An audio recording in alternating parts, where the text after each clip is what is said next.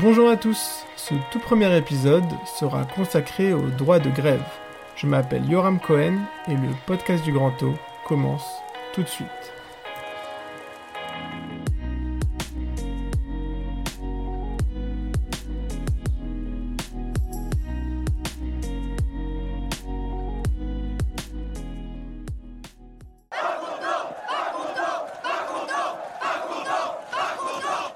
S'il vous plaît Oui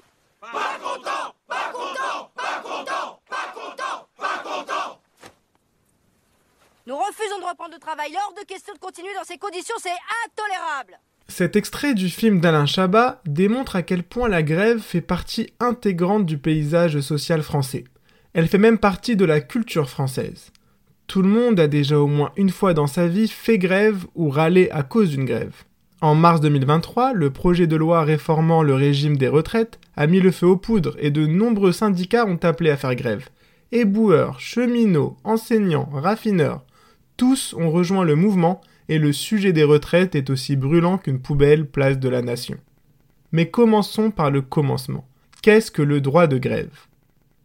Le droit de grève peut être défini comme une cessation du travail destinée à appuyer des revendications professionnelles. Citons par exemple une hausse du salaire, de meilleures conditions de travail ou l'amélioration du système des retraites.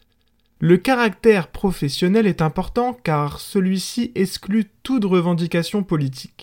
Enfin, cette cessation doit être collective, concertée et totale. Collective et concertée car elle ne peut pas être en principe le fait d'un seul salarié. Totale car une grève ne peut pas être perlée.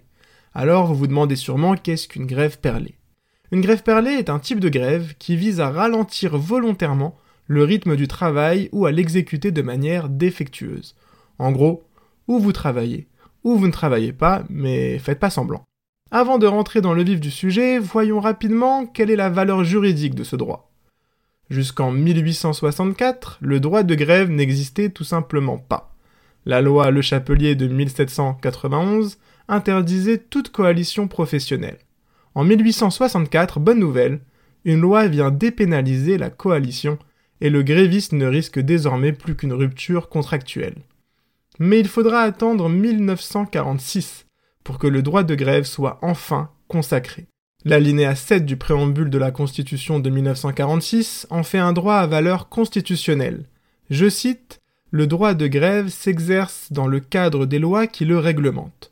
On comprend déjà bien que ce droit n'est pas absolu et qu'il doit obéir à un certain cadre, à certaines conditions.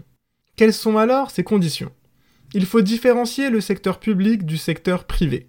Dans le privé, c'est facile, la grève peut être déclenchée à tout moment et elle n'est soumise à aucune durée minimum ou maximum. Aucun formalisme n'est exigé.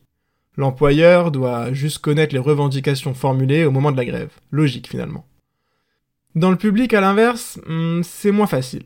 Le droit de grève est plus encadré. La grève doit être précédée d'un préavis de 5 jours pendant lesquels les représentants syndicaux sont tenus de négocier avec l'employeur.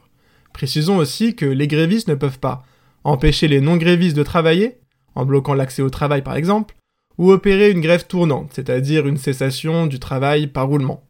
Une fois avoir décidé de faire grève, quelles sont donc les conséquences pour les salariés? Le droit de grève suspend purement et simplement le contrat de travail, mais ne le rompt pas.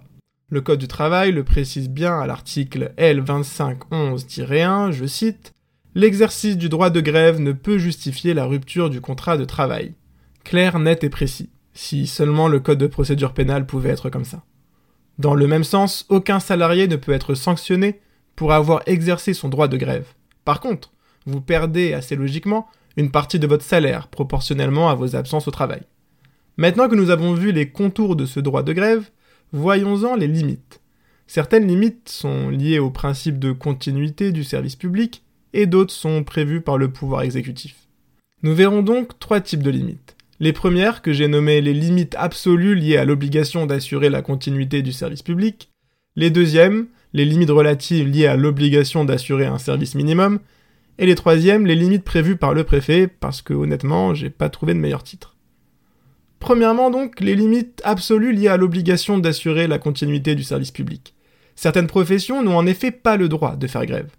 C'est le cas des militaires, des policiers, des CRS, des gendarmes, des magistrats, des surveillants pénitentiaires, du personnel lié aux transmissions du ministère de l'Intérieur. En effet, si les policiers, les juges, les surveillants des prisons faisaient grève, la nation risquerait purement et simplement de s'écrouler. Une société sans juges, sans policiers et sans surveillants de prison, c'est le pitch d'American Nightmare. Voyons maintenant les limites relatives liées à l'obligation d'assurer un service minimum. Dans ce cas, le personnel a le droit de faire grève, mais cet exercice est limité afin d'assurer un service minimum. Quels sont alors les professionnels visés? Il y a les contrôleurs aériens, les employés de l'audiovisuel public, du secteur des transports, du nucléaire, le personnel hospitalier et les professions du premier degré. Rappelons que le premier degré comprend la maternelle et l'élémentaire, de la petite section au CM2. Enfin donc, voyons maintenant les limites prévues par le préfet.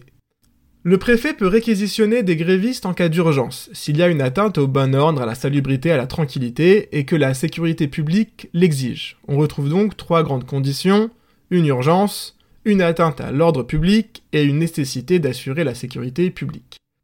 Cette éventualité est prévue à l'article L2215-1 du Code général des collectivités territoriales.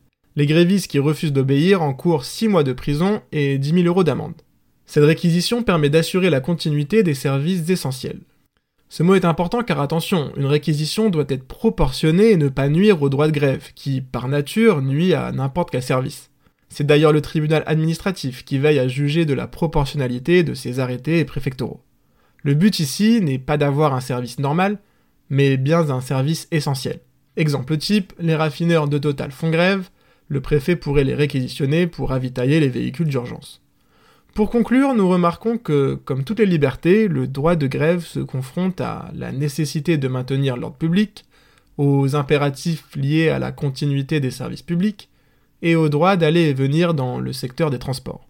À votre avis, et à la vue des différentes grèves des transports publics, au sein de l'enseignement et récemment des éboueurs parisiens, au détriment de quelles autres libertés fondamentales le droit de grève prime-t-il quelquefois? L'épisode d'aujourd'hui est terminé. Moi, je vous donne rendez-vous dans deux semaines pour aborder une nouvelle liberté. D'ici là, prenez bien soin de vous. Ciao.